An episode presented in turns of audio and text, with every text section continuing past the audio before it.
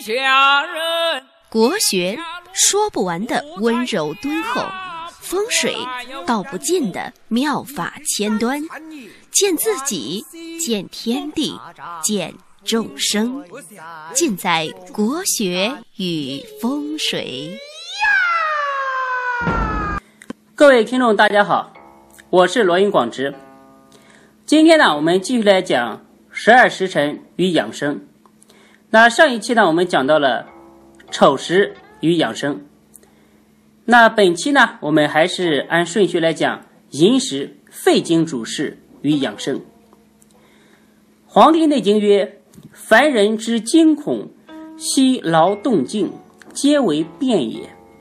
是以夜行则喘出于肾，淫气并肺。”那寅时呢，是夜里的。三点到五点，这个时候是肺经来值班。在《黄帝内经》的经脉篇里面呢，实际上呢，它就是以肺经为开头开始的。那么呢，我们可以想一想，为什么在所有的经脉里面都有这么一个顺序，就是肺大、胃脾、心小、肠。旁肾、包胶、胆、肝、肺呢？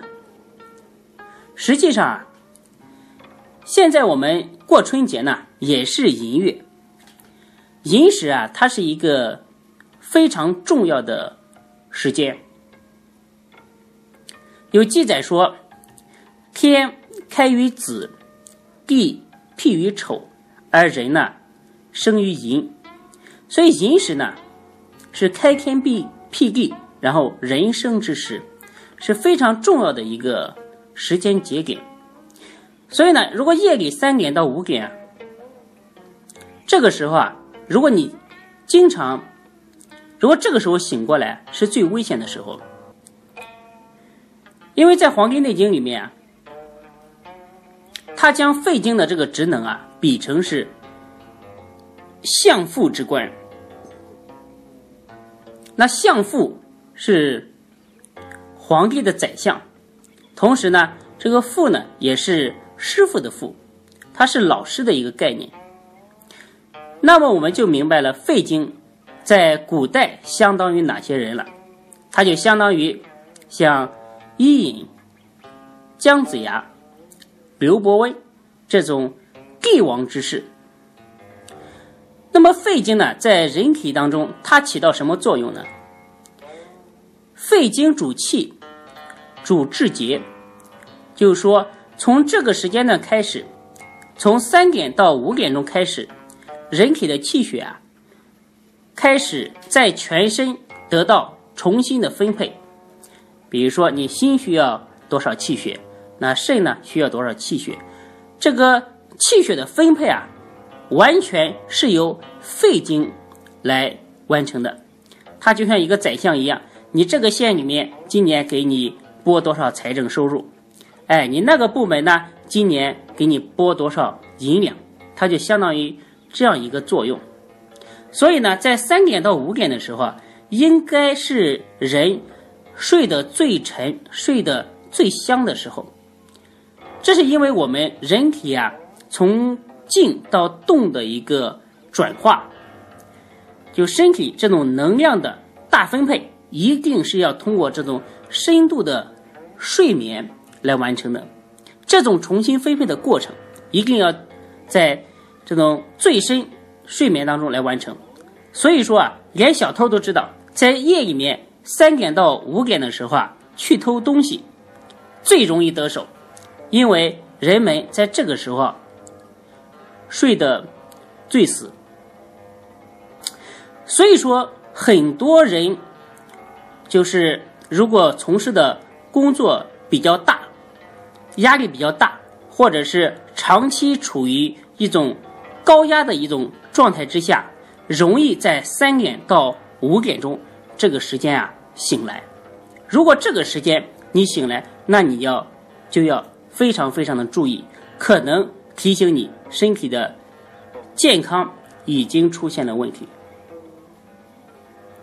我们都知道，老年人啊比较容易早醒，那实际上就是人老了之后啊，呃，这个身体的速降的和收敛的这个功能差了，已经就是说没有多少精气神可以收敛了，就只能往外宣发，没有速降了。